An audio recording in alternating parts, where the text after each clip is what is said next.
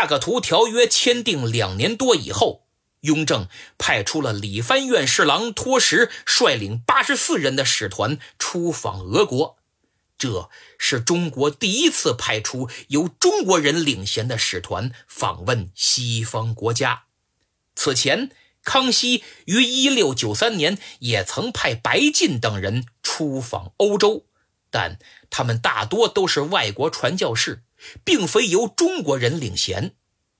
有的近代史书里说，一八六八年。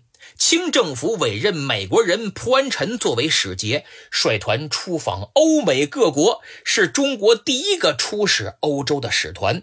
而郭松涛是第一个作为外交官出使欧洲的中国人。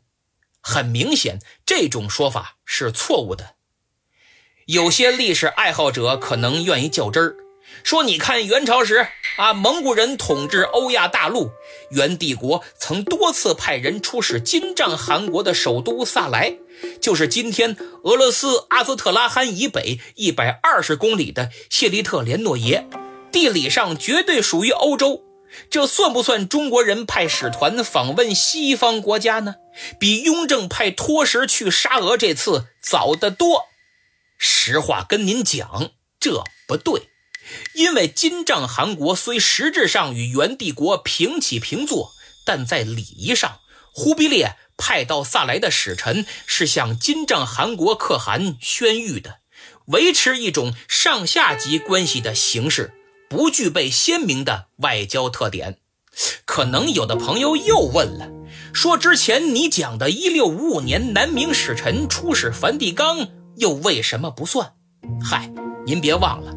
正史名叫卜米格，是波兰人，不是中国人。而且南明永历政权偏安一隅，难以作为中国的代表。